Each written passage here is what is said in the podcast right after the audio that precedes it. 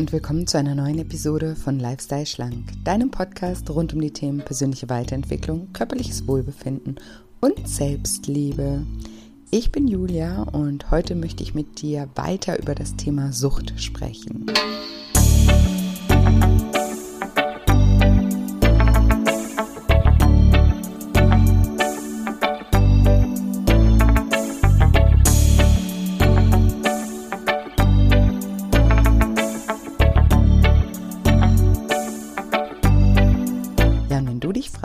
Welche Familienverhältnisse und äußere Umstände die Entstehung einer Sucht begünstigen und was du tun kannst, um dich von einer Sucht zu befreien, dann bist du in dieser Folge genau richtig.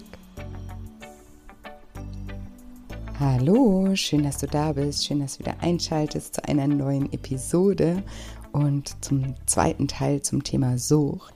Und da ich letzte Woche ganz viel positives Feedback von euch bekommen habe zu der ersten Folge zum Thema Sucht, hoffe ich natürlich auch, dass ihr auch einige Erkenntnisse aus dieser Folge ihr für euch mitnehmen könnt und freue mich natürlich immer über das Feedback sowieso. Da könnt ihr mir auch gerne bei Instagram schreiben, at julia-scheincoaching. Den Link dazu findet ihr auch in den Show Notes.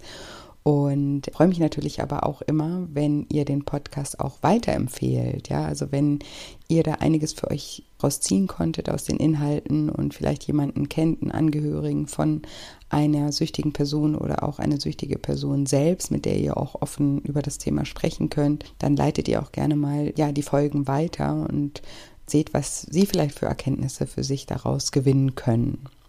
Ja, und in der letzten Folge bin ich ja darauf eingegangen, was Sucht ist, was alle Süchte gemeinsam haben, ab wann man von Sucht spricht und welche Stadien der Verlauf einer Sucht mit sich bringt. Ja, und falls du diese Folge noch nicht gehört hast, dann würde ich dir unbedingt empfehlen, in diese Folge reinzuhören, denn diese Folge ist ja sozusagen die Fortsetzung der vorherigen Folge, der Teil 2. Und in dieser Folge möchte ich jetzt, wie gesagt, zunächst einmal darauf eingehen, wie Sucht entsteht, was die Antreiber dahinter sind und welche Familienverhältnisse und Faktoren die Entstehung einer Sucht begünstigen und dann darüber sprechen, wie es Menschen auch schaffen, ihre Süchte hinter sich zu lassen. Ja, und vielleicht hast du dich ja auch schon mal gefragt, warum manche Menschen zu Sucht neigen und andere nicht. Ja, und wie die meisten Probleme im Hier und Jetzt hat auch die Sucht ihren Ursprung meistens schon in der Kindheit. Und es gibt eben bestimmte Familienverhältnisse, die bei einem Menschen die Entstehung einer Sucht begünstigen. Und auf diese möchte ich hier gerne etwas näher eingehen. Der erste Faktor, der eine Sucht begünstigt, sind suchtkranke Eltern. In einer Familie aufzuwachsen, in der ein oder beide Elternteile an Sucht erkrankt sind, erhöht das Risiko, selbst süchtig zu werden, enorm. Und dabei handelt es sich jetzt nicht unbedingt um eine genetische Komponente, das ist noch nicht ausreichend erforscht, sondern eher um ein erlerntes Verhalten. Bei suchtkranken Eltern erhöht sich nicht nur das Risiko, dass das Kind selbst suchtkrank wird, sondern das Risiko, dass das Kind eine Beziehung zu einem suchtkranken Partner eingeht, erhöht sich außerdem. Und wenn man einmal die Sprache der Sucht spricht, und das tut man automatisch, wenn man in einer suchtkranken Familie aufwächst, ist es sehr einfach, sich mit anderen Menschen zu verbinden, die dieselbe Sprache sprechen. Und Sucht trennt leider Familienmitglieder voneinander und führt dazu, dass jeder seine eigenen Strategien entwickelt, um mit der Sucht umzugehen. Die einen werden eben selbstsüchtig oder sie entwickeln eine Co-Abhängigkeit. Bei beiden Bewältigungsstrategien machen sich die Betroffenen abhängig von einer Illusion. Der Süchtige ist abhängig von der Illusion, dass er durch das Suchtverhalten von seinem Schmerz fliehen kann, und der Co-Abhängige ist abhängig von der Illusion, dass der Schmerz aufhört, wenn er es endlich schafft, den Süchtigen von seinem Suchtverhalten abzubringen. Und das wiederhole ich jetzt nochmal. Bei beiden Bewältigungsstrategien machen sich die Betroffenen abhängig von einer Illusion. Der Süchtige ist abhängig von der Illusion, dass er durch das eigene Suchtverhalten von seinem Schmerz fliehen kann. Also der Esssüchtige ist abhängig von der Idee, dass Essen ihm hilft, mit seiner Trauer, seiner Einsamkeit oder seinem Schmerz zum Beispiel umzugehen. Und der Co-Abhängige ist hingegen abhängig von der Illusion, dass der Schmerz aufhört, wenn er es schafft, den Süchtigen von seinem Suchtverhalten abzubringen. Also das Kind des Alkoholikers oder der esssüchtigen Mama ist süchtig danach, die Mutter oder den Vater von seinem Suchtverhalten zu befreien. Wenn ein Mensch mit einem suchtkranken Elternteil aufwächst, wurde ihm sozusagen die Suchtlogik, die dazugehörigen Denkweisen und die Glaubenssysteme und Werte sozusagen in die Wiege gelegt. Suchtkranke Eltern können ihr Verhalten innerhalb von Minuten komplett verändern. Die liebevolle und besorgte Mama kann von einem Moment auf den anderen sich wie ein unverantwortliches kleines Kind aufführen. Und das Kind einer solchen Mutter passt sich dem Verhalten der Mutter an, um mit ihr verbunden zu bleiben. Das Kind muss sich an diese instabilen Verhältnisse anpassen, um überhaupt im Kontakt mit den Eltern zu bleiben. Das emotionale Empfinden in so einer suchtkranken Familie verändert sich also ständig. Am Morgen mag noch alles normal sein und am Abend übernimmt bereits wieder eine Wolke der Verzweiflung das emotionale Steuer. Am Morgen ist der Vater noch nüchtern, vielleicht sogar liebevoll, am Abend ist er bereits wieder betrunken und ganz mit sich selbst beschäftigt.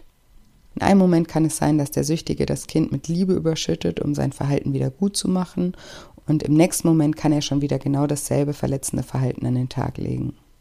Kinder von Süchtigen fragen sich deshalb auch oft, wo sie in Bezug zu anderen Menschen stehen. Sie wachsen auf, ohne zu wissen, wie eine normale Familie funktioniert. Sie fühlen sich anders als ihre Freunde und entwickeln Selbstzweifel, Unsicherheiten und das starke Bedürfnis zu wissen, was normal ist. Und diese Selbstzweifel und diese Unsicherheit sind oft der Grund, dass sie selber in einer Sucht enden. Zwar kann es sein, dass sie die von den Eltern ausgewählte Substanz meiden, sich jedoch in einer anderen Sucht wiederfinden. Also es kann sein, dass der Vater zum Beispiel Alkoholiker ist und das Kind keinen Schluck Alkohol anrührt, aber dafür eine Essstörung entwickelt oder handysüchtig ist oder sexsüchtig wird. Es können aber auch weniger offensichtliche Süchte sein wie bestimmte Zwänge, der Hang zu toxischen Beziehungen oder Persönlichkeitsstörungen wie zum Beispiel Borderline. Die Unbeständigkeit und die Instabilität in den süchtigen Familien führen zu persönlichen Unsicherheiten und emotionaler Instabilität. Kinder fühlen sich allgemein unsicher, weil sie nie wissen, wann das Blatt sich wieder wendet.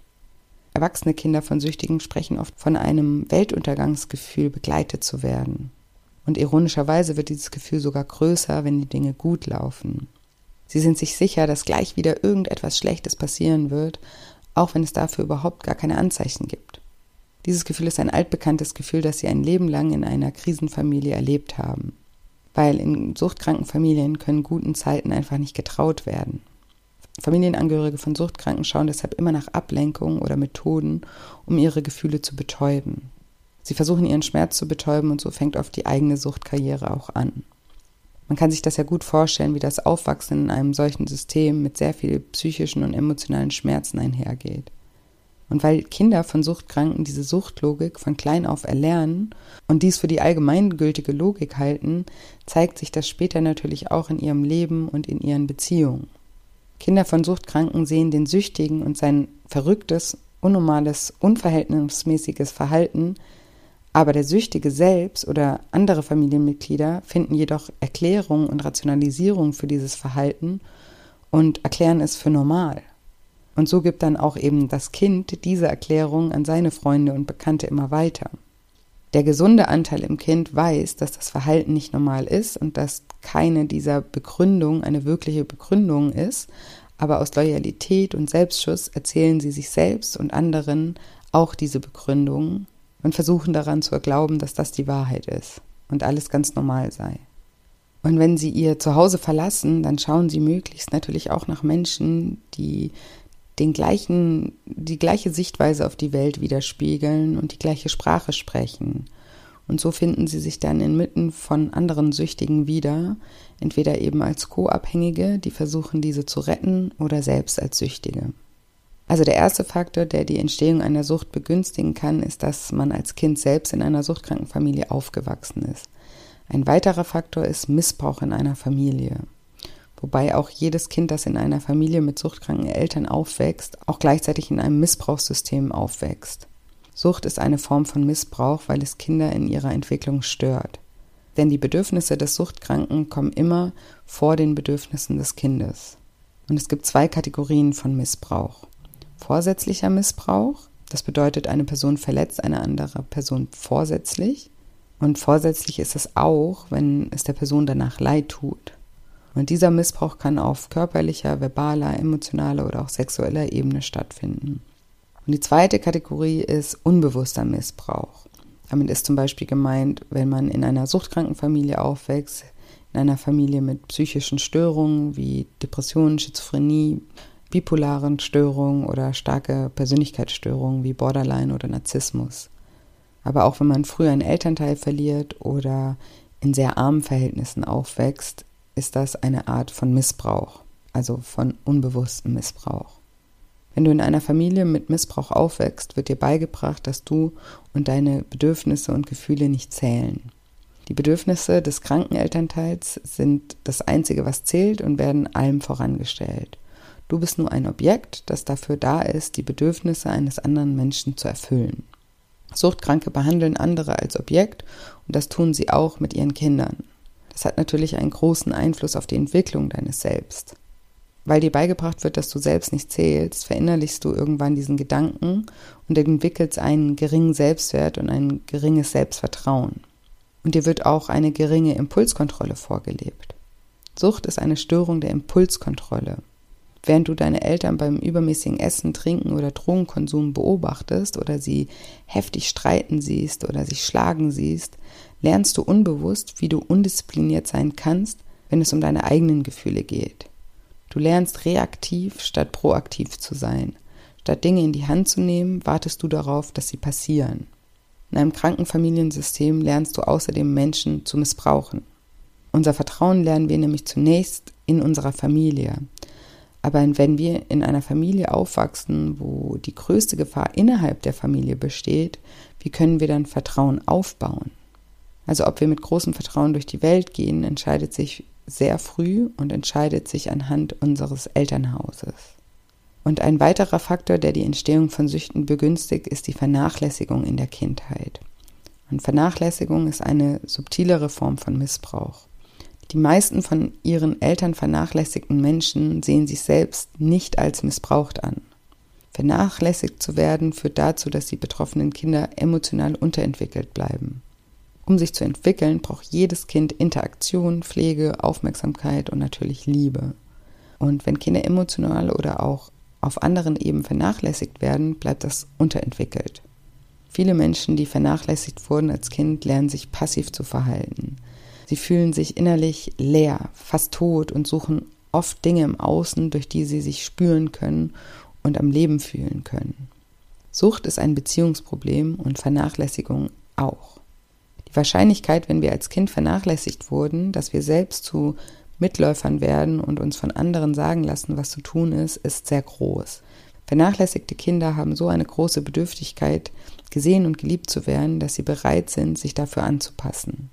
Auch sind sie hier sehr anfällig für Substanzen, die ihren Selbstwert für äh, die Zeit des Konsums eben auch aufwerten, also sprich für Drogen, Alkohol und so weiter.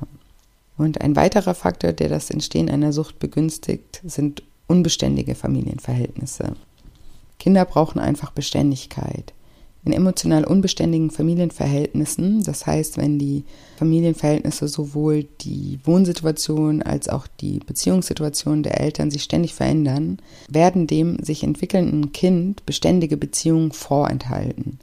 Dazu gehören Scheidungen, ständig wechselnde neue Partner, oder eben auch ständige Umzüge in andere Städte oder vielleicht sogar in andere Länder. Und diese Menschen, die diese Erfahrungen in der Kindheit machen, die sind im späteren Leben oft sehr klammernd. Und sie haben ein ganz großes Bedürfnis von ihrem Partner, das zu bekommen, was sie in ihrer Herkunftsfamilie vermisst haben. Und aus diesem Grund sind sie auch anfällig für Süchte, weil Süchte ihnen diese Beständigkeit geben.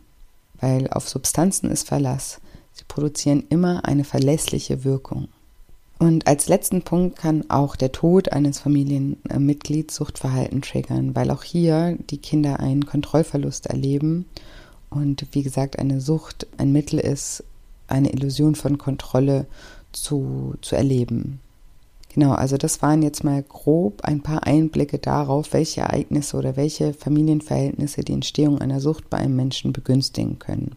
Also zum einen suchtkranke Eltern, Missbrauch in der Familie, von den Eltern vernachlässigt und als letzten Punkt kann auch der Tod eines Familienmitglieds Suchtverhalten triggern. Genau, und jetzt würde ich gerne über die Heilung sprechen. Ich hatte ja letzte Woche am Ende der Folge schon erwähnt, dass Süchtige ihre Muster nicht selbst unterbrechen können. Also sie sind auf die Intervention einen Eingriff von außen sozusagen angewiesen. Süchtige müssen einen neuen Lifestyle etablieren und hierbei ist es besonders wichtig, dass sie Beziehungen zu anderen Menschen aufbauen. Die Heilung von Sucht basiert sozusagen auf der Erneuerung des Selbst. Es muss eine neue, bedeutsame und fürsorgliche Beziehung zum eigenen Selbst aufgebaut werden, um schlussendlich auch bedeutsame Beziehungen mit anderen aufzubauen.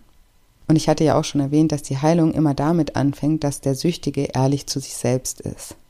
Wenn ein Mensch anfängt, sich von seiner Sucht zu befreien, ist das ein wahnsinnig ähm, schwieriger Schritt, denn jahrelang hat das Leiden des Süchtigen seine Sucht getriggert. Jetzt, wo der Süchtige seine Sucht nicht mehr nachgehen kann, ist eben das Leiden das Einzige, was übrig bleibt. Also du hast immer gegessen, weil du zum Beispiel traurig warst und dass du gegessen hast, weil du traurig warst, hat dich noch trauriger gemacht. Wenn du jetzt nicht mehr essen kannst, ist alles, was bleibt, die Trauer. Es ist eben aber auch wichtig zu verstehen, dass Schmerz das Rohmaterial für Veränderung und Heilung ist. Schmerz ist der größte Antreiber für Veränderung. Und das weiß auch insgeheim jeder, denn leider ist es wirklich meistens so, dass wir nichts tun, bis es nicht zum Totalzusammenbruch kommt. Wir wissen insgeheim, dass wir zu viel arbeiten und zu viel Stress haben, aber erst das Burnout ist der Startschuss für ein achtsameres Leben bei ganz vielen Menschen. Und wir wissen, dass der Alkohol uns nicht gut tut, aber erst der Verlust des Jobs oder der Familie lösen die nötige Motivation für Veränderung aus. Und wir wissen, dass wir zu viel essen, aber erst gesundheitliche Probleme oder eine tiefe Demütigung von außen lösen in uns den Willen aus, uns zu verändern. Für einen suchtkranken Menschen ist ein stabiles und unterstützendes Umfeld sowie eine gute und vertrauensvolle therapeutische Begleitung essentiell. Der Schmerz ist also oft der Startschuss, dass wir das Steuer wieder in die Hand nehmen und Veränderungen einleiten. Aber hinter dem Schmerz stehen auch immer gewisse menschliche Grundbedürfnisse. Ein Grundbedürfnis ist zum Beispiel das Bedürfnis nach Bindung. Denn tief im Inneren spüren wir, dass wir ein Teil eines Ganzen sind und allein gar nicht überlebensfähig sind. Und wir spüren auch, dass wir von diesem Ganzen irgendwie getrennt sind und haben das große Bedürfnis, uns wieder zu verbinden. Und die Sucht hat uns auch isoliert und das Selbst sehnt sich nach Verbundenheit mit anderen Menschen, aber auch nach ähm, spiritueller Verbundenheit. Gleichzeitig haben wir zwei weitere Grundbedürfnisse, die wir zum Beispiel auch mit Tieren teilen. Das ist einmal das Bedürfnis nach Macht und Kontrolle oder Macht beziehungsweise Kontrolle und das Bedürfnis nach Freude. Und zuletzt haben Menschen den Wunsch nach einem bedeutsamen Leben. Und ein Süchtiger kann kein bedeutsames Leben aufbauen, weil die Sucht an sich so bedeutungslos ist. Süchtige geben unbewusst das Verlangen nach einem bedeutsamen Leben auf und tauschen es ein mit einem Verlangen nach einer Substanz oder einem Verhalten. Unsere Weltanschauung und unser Wertesystem hängt davon ab, in welcher Reihenfolge und Intensität wir den Wunsch nach Bindung, Macht, Freude und dem Wunsch nach Bedeutung nachgehen. Wenn unsere Hauptmotivation zum Beispiel der Wunsch nach Kontrolle oder Macht ist, dann werden wir unsere Persönlichkeit darüber definieren, wie viel Macht oder Kontrolle wir in unserem Leben haben. Und wir werden unermüdlich dafür arbeiten, Kontrolle zu erlangen.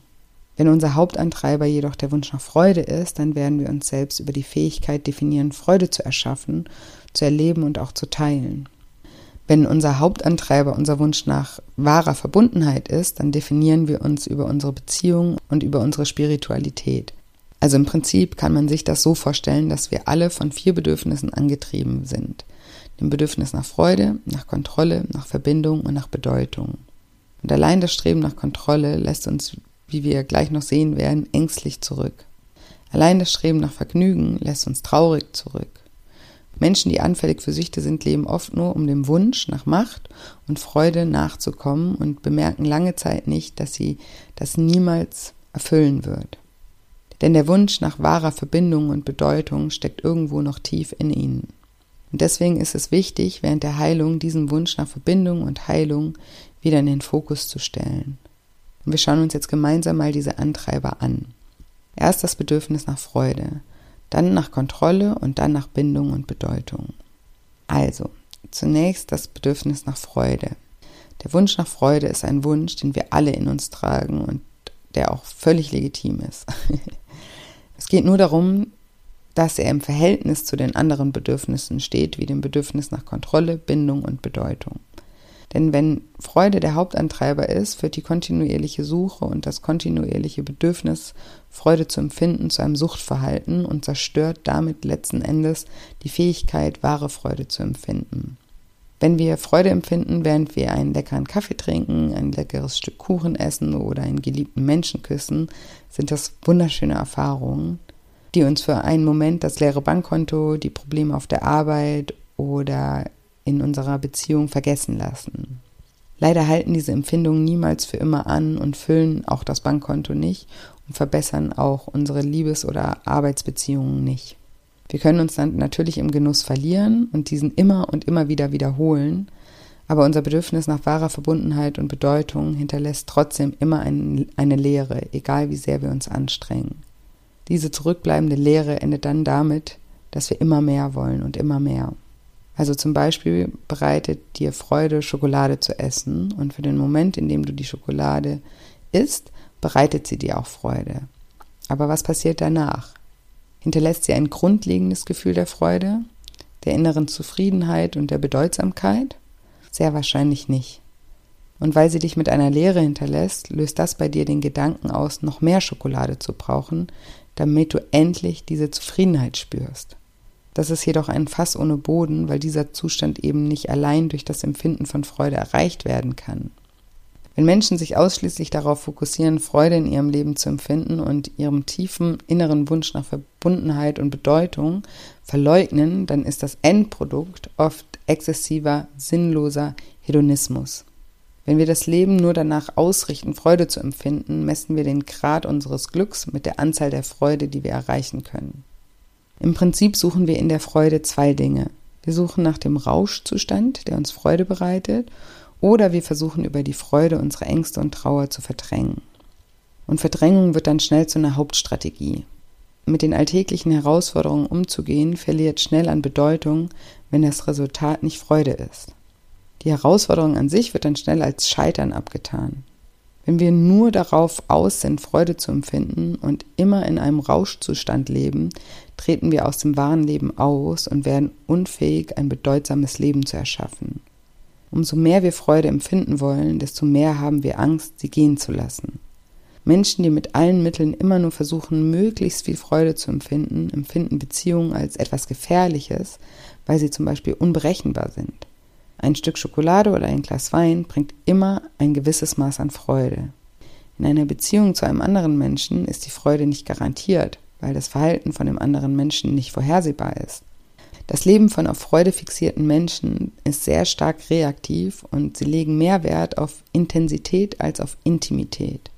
Und während der Genesung lernen auf Freude fixierte Menschen eine simple Wahrheit. Freude ist immer ein vorübergehender Zustand. Das lernen wir eigentlich bereits schon in der Kindheit, wenn wir am Strand ganz glücklich eine Burg bauen zum Beispiel und plötzlich kommt die Flut und zerstört die Burg. Als Erwachsener vergessen wir dieses jedoch oft und stellen uns vor, dass Freude ewig anhält. Und auch wenn der Rauschzustand nur kurz anhält, können wir ihn immer und immer wieder über Substanzen erzeugen und hoffen jedes Mal, dass diese Freude beim nächsten Mal endlich für immer bleibt. Menschen, die nur Freude hinterherjagen und ihre spirituellen Werte dabei außer Acht lassen, jagen eigentlich das Unglück. Egal wie sehr sie sich anstrengen, der Rauschzustand wird immer irgendwann schwinden. Negative Emotionen sind ein ganz normaler Teil des Lebens. Und wenn wir uns von etwas abhängig machen, das naturgemäß immer schwindet und uns leer zurücklässt, dann binden wir uns gleichzeitig ja an das Unglück. Und das wiederhole ich nochmal. Wenn wir uns von etwas abhängig machen, das naturgemäß immer schwindet und uns leer zurücklassen wird, binden wir uns gleichzeitig an das Unglück. Bindest du dich an Schokolade oder Alkohol, die dir immer nur einen vorübergehenden Rauschzustand bescheren, bindest du dich gleichzeitig an das Unglück, das entsteht, wenn dir die darunterliegende Leere wieder bewusst wird. Okay, ich fasse das nochmal zusammen. Der Wunsch, Freude zu empfinden, ist ein ganz natürliches menschliches Bedürfnis, dem wir alle nachgehen dürfen und sogar sollten. Er sollte jedoch nicht unser Hauptantreiber sein, denn Freude allein kann uns nicht erfüllen. Wir haben ein tiefes Bedürfnis nach Verbundenheit und Bedeutung und nur immer schnellstmöglich Freude zu empfinden, entfernt uns von unserem Wunsch nach Bindung und Bedeutung. Denn wenn wir Freude als einzigen Fokus haben, fällen wir Entscheidungen auf der Grundlage, wie viel Freude sie uns bescheren können. Wir wählen Beziehungen nach dem Motto aus und um der Freude in der Intensität nachgehen zu können, brechen oder missbrauchen wir oft unsere eigenen spirituellen Prinzipien. Das Motto eines auf Freude fixierten Menschen ist, das Leben ist schmerzhaft, aber Freude macht es lebenswert. Das einzige Ziel im Leben ist, Freude zu maximieren. Diese Menschen konzentrieren sich ausschließlich auf den Moment, um Schmerz zu vermeiden und Freude zu empfinden und lassen die langfristige Perspektive außer Acht. Der Wert eines Menschen oder Ereignisses hängt davon ab, wie viel Freude er oder es im eigenen Leben verbreiten kann. Substanzen werden wichtiger als Menschen, weil sie zuverlässiger darin sind, gute Gefühle zu erzeugen. Die Nebenwirkungen von einem Leben, das sich ausschließlich auf Freude fokussiert sind, Kummer, Trauer, Langeweile und Depression. Genau. Kommen wir jetzt zu dem Bedürfnis nach Kontrolle. So wie das Verlangen nach Freude spielt auch das Verlangen nach Kontrolle eine große Rolle in unserem Leben. Es ist eine große Quelle der Motivation, ohne die wir einfach nicht überleben würden. Wir alle brauchen Kontrolle, um zu überleben und zu wachsen. Und genauso wie bei dem Bedürfnis nach Freude wird auch das Bedürfnis nach Kontrolle erst dann zum Problem, wenn es zu unserem Hauptantreiber wird. Wenn wir Kontrolle nur der Machtwillen erlangen möchten. Weil dann sind wir eben anfällig für Substanzen und Verhaltensweisen, die uns vermeintliche Kontrolle verschaffen.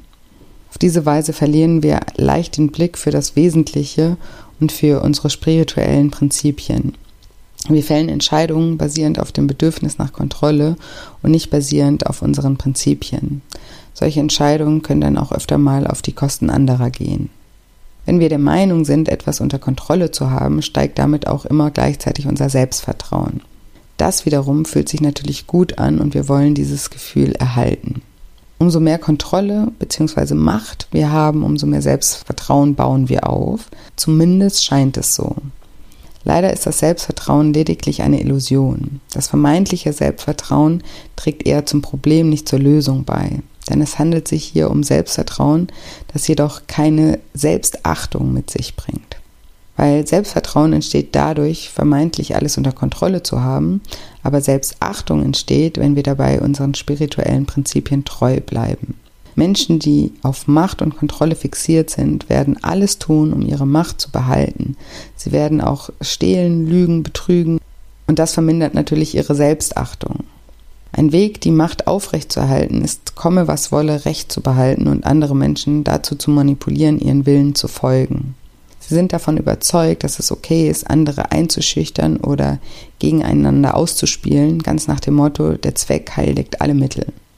Die Macht gibt ihnen das Gefühl, sicher zu sein und alles unter Kontrolle zu haben. Also sie finden sich ständig in irgendwelchen Machtkämpfen wieder und haben das Gefühl, dass sie jeden Machtkampf und jeden Preis gewinnen müssen. Sie müssen, komme was wolle, jede Diskussion gewinnen. Ist das nicht der Fall, geraten sie regelrecht in Panik. Sich zu täuschen und falsch zu liegen ist für sie gleichbedeutend mit Versagen. Und das ängstigt sie und lässt sie sehr verletzlich fühlen. Und deshalb tun sie auch alles dafür, im Recht zu bleiben, egal ob sie wirklich Recht haben. Wenn die Nebenwirkung von einem auf Freude fixierten Leben Unglück ist, also du erinnerst dich, was ich vorhin gesagt habe, wenn wir uns von etwas abhängig machen, das naturgemäß immer schwindet und uns auch leer zurücklässt, binden wir uns gleichzeitig ja an das Unglück. Das ist, was ich vorhin gesagt habe. Also wenn das die Nebenwirkung von Freude ist, dann ist die Nebenwirkung von einem auf Macht und Kontrolle basierten Leben Angst. Also du siehst, wenn wir zu extrem sind, bekommen wir eigentlich immer genau das, was wir vermeiden wollten. Du willst Freude in deinem Leben und weil du es übertreibst, produzierst du Unglück. Du willst Sicherheit und Kontrolle. Warum? Weil du Angst hast. Und was bekommst du, wenn du es übertreibst? Angst. Streben nach Kontrolle führt zu einem narzisstischen und paranoiden Lifestyle, in dem permanent versucht wird, über mehr Macht Angst zu vermeiden. Das Motto eines Menschen, der auf Kontrolle fixiert ist, ist, das Leben ist ein Kampf und nur Macht und Kontrolle kann das Überleben sichern. Und das Ziel von so einem Menschen ist es, so viel Macht wie möglich zu erlangen. Und auch zeitlich gesehen liegt der Fokus der Person auf dem jetzigen Moment. Es gilt, den jetzigen Moment zu kontrollieren und auch hier wird die langfristige Perspektive außer Acht gelassen. Der Wert eines Menschen, eines Ereignisses oder eines Objektes bestimmt sich darüber, wie viel Macht und Kontrolle wir darüber bekommen können. Die Nebenwirkung ist, wie gesagt, dass diese Menschen sich im ständigen Kampf um Macht und Kontrolle befinden und daraus entsteht ein narzisstischer und paranoider Lifestyle. Kommen wir nun zu dem Bedürfnis nach Bindung und Bedeutung. Sowohl der auf Freude als auch der auf Kontrolle fixierte Mensch, beide haben die Illusion, dass sie durch den Konsum ihrer Droge den Verletzungen, Schmerzen und Ängsten des Lebens entkommen können. Während der Heilung ist es wichtig, dass die Betroffenen lernen, ihren spirituellen Prinzipien zu vertrauen. Vertrauen ist die Brücke, die es ihnen erlaubt, von der vorhersagbaren Welt in die unvorhersagbare Welt abzutauchen. Das wiederhole ich nochmal.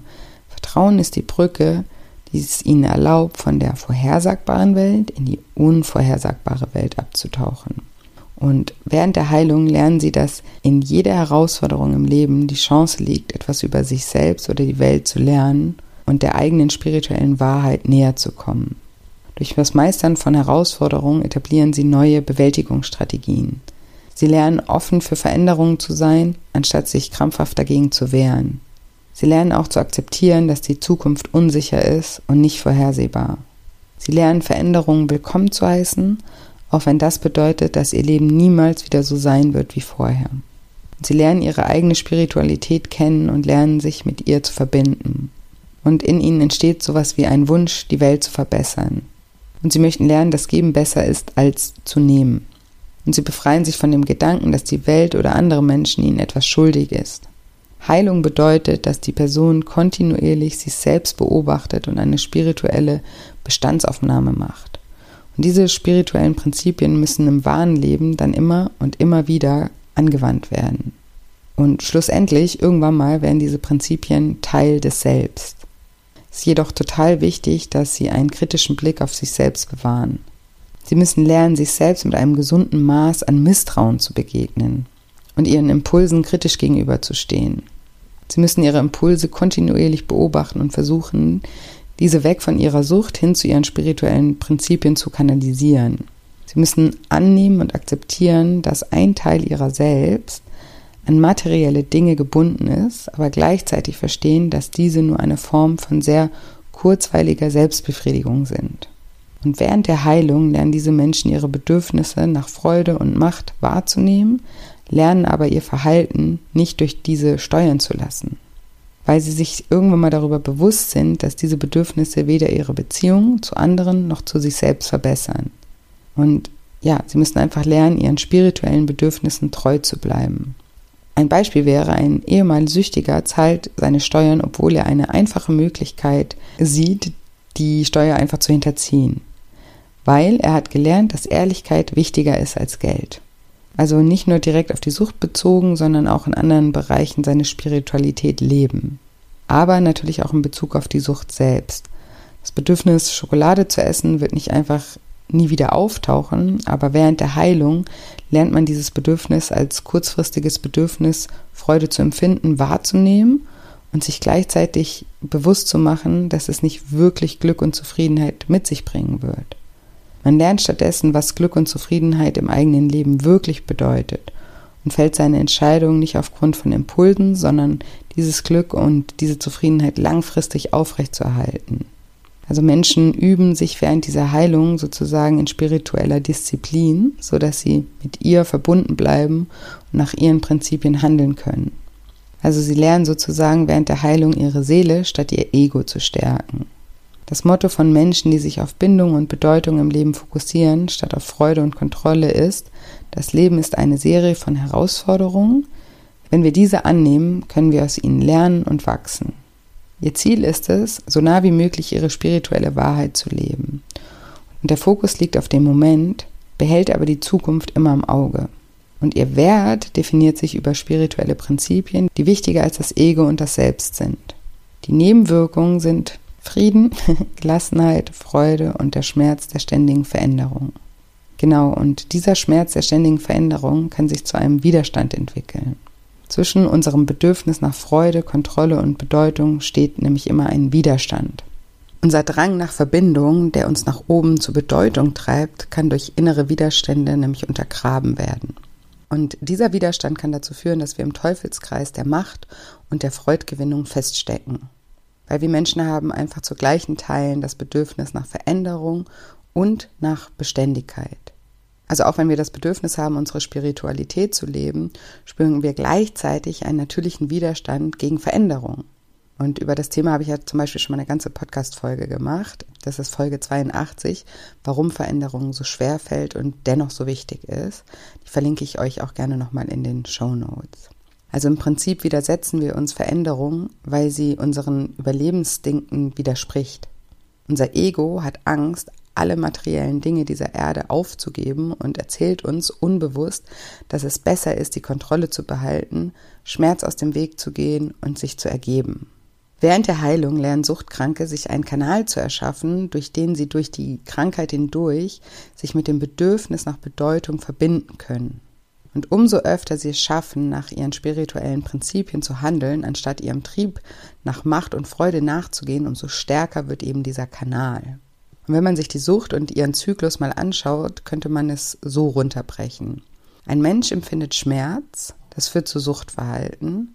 Das führt wiederum zu einem kurzweiligen Glücksgefühl, welches dann wieder zu Schmerz führt. Also, du bist zum Beispiel traurig, also isst du Schokolade. Währenddessen bist du glücklich, danach ist der vorherige Schmerz immer noch da, plus der Schmerz über dein Suchtverhalten. Wiederhole das nochmal. Also du isst, du bist traurig oder ich wiederhole nochmal den ganzen Zyklus. Ein Mensch empfindet Schmerz, legt deswegen Suchtverhalten an den Tag, hat dann ein kurzzeitiges, äh, kurzzeitiges Glücksgefühl und erleidet dann noch mehr Schmerz. Also du bist traurig, dann isst du Schokolade, dann bist du kurz glücklich und danach ist der vorherige Schmerz ja immer noch da, plus der Schmerz über dein Suchtverhalten. Und wie bereits erwähnt, ist es also am Anfang der Heilung sehr wichtig, ehrlich zu sich und aber auch eben zu anderen zu sein. Der Süchtige muss sich und anderen seine Sucht eingestehen. Das kennst du vielleicht noch von den anonymen Alkoholikern. Da sagt man ja auch immer, oder das kennt man ja auch so aus Filmen, wenn dann einer aussteht und sagt, ja, hallo, mein Name ist Julia, ich bin Alkoholiker. Die Ehrlichkeit darüber, süchtig zu sein, hilft einem Menschen, eine gesündere Beziehung zu ihrem Selbst und zu anderen Menschen in ihrem Umfeld aufzubauen. Der Süchtige lernt dadurch das Vertrauen, welches eben auf Ehrlichkeit basiert, als Basis für jede gesunde Beziehung zu etablieren. Weil ohne Vertrauen werden Beziehungen zu einem Kampf um Macht und Kontrolle, der den Suchtzyklus dann sofort erneut auslöst. Vertrauen gibt dem Süchtigen einfach Zeit zu heilen und die Freiheit, sich mit sich selbst und anderen zu verbinden. Sobald der Süchtige gelernt hat zu vertrauen und vollkommen zu seiner Krankheit zu stehen, ist er auch bereit, sich Familie, Freunden, der Gemeinschaft und einer, ja, ich sag mal, höheren Kraft hinzugeben.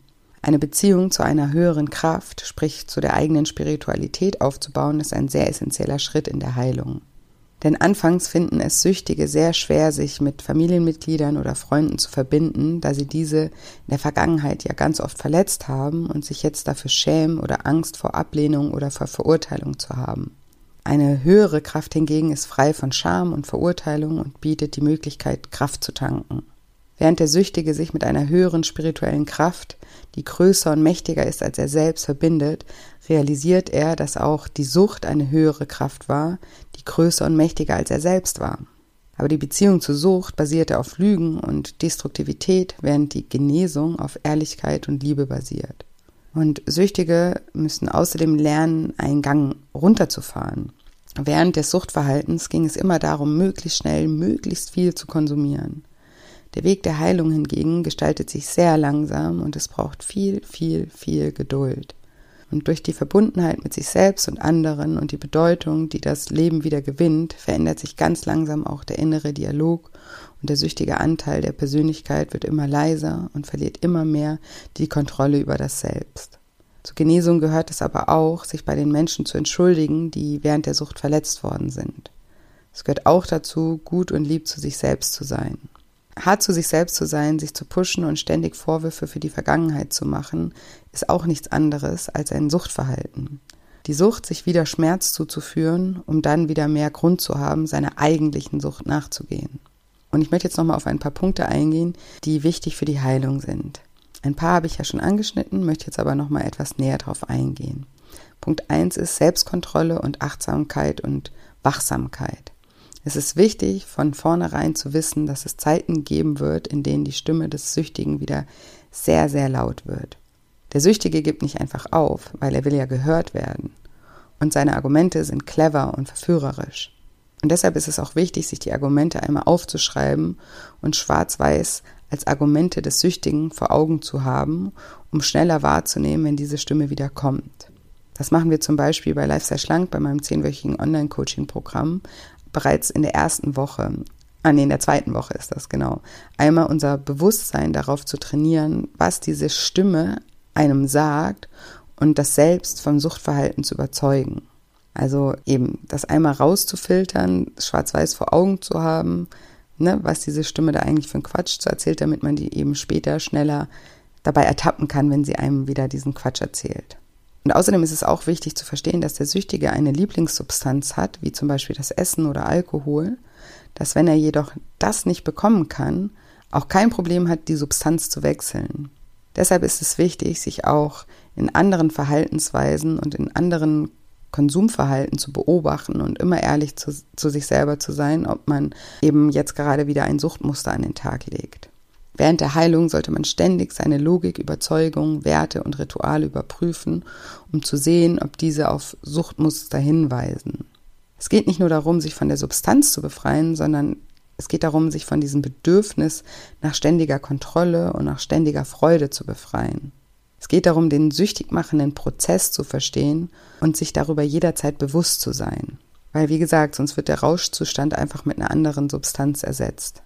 Punkt 2. Wurde schon mehrfach angesprochen, ist aber auch einfach das A und O. Das ist die Ehrlichkeit. Die Heilung gelingt am besten, wenn der Mensch sich Ehrlichkeit zur Lebensaufgabe macht. Natürlich ist es nicht immer schön, ehrlich zu sein, aber es ist essentiell, ehrliche Kritik zu akzeptieren und dadurch Schwächen in Stärken zu verwandeln. Und dabei ist es ganz wichtig, dass die Ehrlichkeit immer in Verbindung mit Mitgefühl stehen sollte. Ehrlichkeit hat nichts mit Schuldzuweisung oder Rache zu tun. Ehrlichkeit in Verbindung mit Mitgefühl dient dazu, sich selbst zu beobachten und sich anderen mitzuteilen. Immer ehrlich zu sich selber zu sein, ist natürlich sehr schwer und fühlt sich an, wie, ja, wie, wie wenn man eine neue Sprache lernt. Aber es macht uns auch stolz und hilft uns, unsere Schuldgefühle zu überwinden, die mit dem süchtigen Lifestyle einhergegangen sind. Und während der Heilung verstehen die Betroffenen nämlich immer mehr, dass sie das Opfer ihrer eigenen Lügen waren. Dann kommen wir zu Punkt Nummer drei, das ist Heilung und Beziehung. Es ist wichtig zu verstehen, dass durch gesunde Beziehungen die Krankheitssucht überwunden wird. Durch andere Menschen entwickeln ehemals Süchtige die Fähigkeit, sich wohl in ihrem Leben zu fühlen und vielleicht zum ersten Mal wahre Freude zu empfinden. Sobald eine gesunde Beziehung besteht, muss der Süchtige konstant darauf achten, die Sicherheit, den gegenseitigen Respekt aufrechtzuerhalten. Süchtige sind es eben nicht gewohnt, gesunde Beziehungen zu führen. Sie sind es gewöhnt, so hart es sich anhört, Menschen zu geh- und zu missbrauchen. Gegenseitiger Respekt muss also geübt werden und in Worten und Taten gezeigt werden. Süchtige müssen sich respektvoll verhalten, um sich in respektable Menschen zu verwandeln. Wir unterstützen andere, indem wir sie vor unseren eigenen Unsicherheiten und negativen Verhaltensmustern schützen. Und während der Heilung sollten Süchtige daran arbeiten, gesunde Beziehungen aufzubauen, anstatt Macht und Kontrolle über andere zu erlangen. Wenn gesunde Menschen eine Meinungsverschiedenheit haben, versuchen sie das Gegenüber ihren Standpunkt zu erklären, ohne ihn davon überzeugen zu wollen. Und das eben nicht um zu gewinnen, sondern um ein besseres Verständnis füreinander aufzubauen. Und in gesunden Beziehungen werden Meinungsverschiedenheiten als etwas Positives gesehen, das den Menschen einzigartig macht. Also der Süchtige lernt, dass er Menschen nicht verändern oder verbiegen kann. Sie lernen eben andere zu akzeptieren, so wie sie sind. Punkt 4 ist dann die Definition von Abstinenz während der Heilung. Weil die Heilung verlangt die absolute Abstinenz von der süchtig machenden Substanz oder dem süchtig machenden Ereignis. Bei Süchten wie Spielsucht, Alkohol oder Drogen ist das ja einfach. Aber zum Beispiel bei Essen, Sex oder Arbeit wird es schon schwieriger, da klare Abstinenz zu definieren. Um Abstinenz zu definieren, ist es zunächst wichtig, die Suchtverhaltensweisen zu definieren. Und dazu müssen Betroffene 100% ehrlich zu sich selbst sein. Sie müssen sich der Abstinenz verpflichten und sich von diesen spezifischen Gewohnheiten und Ritualen einfach verabschieden. Oft haben Süchtige Rückfälle, weil sie die Abstinenz nicht klar genug definiert haben. Klar, bei Alkohol ist das klar, kein Alkohol, bei Zigaretten ist auch klar, keine Zigaretten. Aber was machen wir zum Beispiel beim Essen? Hier ist es wichtig, seine Trigger herauszufinden. Ist es zum Beispiel Zucker? Sind, bestimmte, sind es zum Beispiel bestimmte Lebensmittel? Sind es bestimmte Verhaltensweisen, wie zum Beispiel immer, wenn ich vor dem Fernseher sitze oder immer, wenn ich mir einen Nachschlag hole und so weiter? Es ist extrem wichtig, die Auslöser auszumachen und diese dann auch konsequent und strikt zu vermeiden, auch wenn wir überzeugt davon sind, ohne sie nicht leben zu können oder dass das Leben ohne diese an, an, an Qualität verliert. Sei dir sicher, das Leben gewinnt an so viel Qualität, wenn du dich von deinen Süchten befreist. Wir müssen einfach nur zunächst einmal an diesen Punkt kommen, um diese Früchte überhaupt erst ernten zu können. Und auf der anderen Seite ist es auch gefährlich, seine Regeln zu streng zu gestalten. Das ist auch oft der unbewusste Versuch, sich selbst zu bestrafen und endet in einer Rebellion gegen die strengen Auflagen. Das erlebe ich auch immer wieder in meinen Coachings, dass Menschen mit zu strengen Regeln ihren Erfolg sabotieren. Es muss ein realistischer Abstinenzvertrag aufgesetzt werden, speziell für Süchte, bei denen wir nicht ganz verzichten können, wie eben das Essen oder Arbeit. Und hier kann es sehr hilfreich sein, beim Aufsetzen eines Vertrages einen Profi oder einfach einen Außenstehenden mit ins Boot zu holen. Wenn der Vertrag steht, ist es wichtig, ihn mit den Menschen zu teilen, die uns auf unserem Genesungsweg unterstützen sollten. Es ist auch wichtig, sich selbst zu beobachten und wenn einem weitere Rituale auffallen, die die Sucht triggern, diese in den Vertrag mit aufzunehmen. Okay, dann kommen wir zu Punkt 5, Schuld und Scham während der Heilung. Viele Süchtige starten die Heilung bereits mit einem großen Schamgefühl. Sie schämen sich bereits sehr für ihr vergangenes Suchtverhalten und auch dafür, wie sie andere behandelt haben. Wieder andere starten in die Heilung, ohne sich irgendeiner Schuld überhaupt bewusst zu sein. Aber nach einer Weile kommt jedoch jeder immer in diese Phase, in dem sie die Schuldgefühle überkommen. Für die Heilung ist es deshalb wichtig, zwischen Schuld und Scham zu unterscheiden. Schuld bedeutet, dass wir etwas getan haben, das nicht richtig war. Wir können darüber nachdenken und es in Zukunft besser machen. Obwohl wir schuldig sind, können wir den Fehler beheben und es kann uns verziehen werden. Bei Scham auf der anderen Seite wird niemals etwas vergessen und es gibt auch keine Vergebung. Familien, die mit Scham arbeiten, können denselben Kampf jahrelang aufrechterhalten. Sei dir deshalb deiner Schuld bewusst, aber eben auch deiner eigenen Beweggründe, wie es so weit kommen konnte. Deshalb haben wir ja auch am Anfang der Folge angeschaut, welche Familienverhältnisse die Entstehung von, von der Sucht begünstigen. Du hast dir dein Verhalten nicht wissentlich ausgesucht, sondern bist unbewusst in diesen Prozess gerutscht und bist selbst Opfer deines süchtigen Anteils geworden. Trotzdem hat niemand die Verantwortung für dein Leben außer du selbst. Sobald du eben ehrlich hinschaust, kannst du auch bewusste Entscheidungen für dich und dein Umfeld fällen. Und das führt mich zum nächsten Punkt, also Punkt 6, Verantwortung und Wiedergutmachung während der Genesung. Verantwortung ist der Grundstein für die Genesung. Es mag sein, dass wir Scham und Schuld empfinden, dass das ein natürlicher Teil der Genesung und ein Zeichen dafür, dass wir Menschen mit einem Gewissen sind. Aber wir sollten uns nicht als schlechte Menschen betiteln, denn das kann das Suchtverhalten triggern. Während der Genesung lernen Süchtige ihre Sichtweise auf sie selbst zu verändern. Die Krankheit kann nicht geheilt werden, aber sie kann behandelt werden. Und während der Heilung lernen die Betroffenen ihr Verhalten zu beobachten und wenn sie sich bei negativen Verhaltensweisen erwischen, sich dafür nicht zu schämen oder in die Defensive zu gehen, sondern ihre Fehler zuzugeben und Verantwortung dafür zu übernehmen und sich beim Gegenüber ehrlich dafür zu entschuldigen. Und das bedeutet auch, das Gegenüber zu fragen, was man vielleicht tun kann, um den Fehler wieder gut zu machen. Last but not least, Punkt 7, Rituale während der Genesung. Rituale sind während der Genesung genauso wichtig wie während der Sucht. Die neuen Rituale sollten darauf aufbauen, sich mit anderen zu verbinden und spirituelle Prinzipien zu verfolgen. Es sind manchmal ganz simple Rituale, wie zum Beispiel jeden Morgen über Heilung zu lesen und dann zu meditieren. Das kann dazu führen, dass man sich jeden Morgen aufs Neue der Heilung verpflichtet. Es kann aber auch eine tägliche Dankbarkeitspraxis sein oder tägliche Atemübung. Alles, was einem mit sich selbst und dem Moment verbindet, kann hilfreich sein. Während der Sucht Entscheidungen limitiert sind, ist die Heilung voller neuen Möglichkeiten. Aber das kann natürlich auch überfordern. Früher gab es nur die Sucht und heute gibt es so viel Varietät. Und da hilft es sich, neue Rituale zu schaffen, die einen nicht jeden Tag mit tausend Möglichkeiten und tausend zu treffenden Entscheidungen überfordern. Neue gesunde Rituale können uns helfen, regelmäßig gesunde Entscheidungen zu treffen. Mit neuen Ritualen bauen wir sozusagen einen neuen Lifestyle auf, der auf Liebe für uns selbst und für andere basiert. Und unsere neuen Rituale helfen uns auch, einen neuen Verhaltenskodex zu etablieren. Es ist nämlich wichtig, während stressigen Phasen sich auf die gesunden Rituale zu besinnen.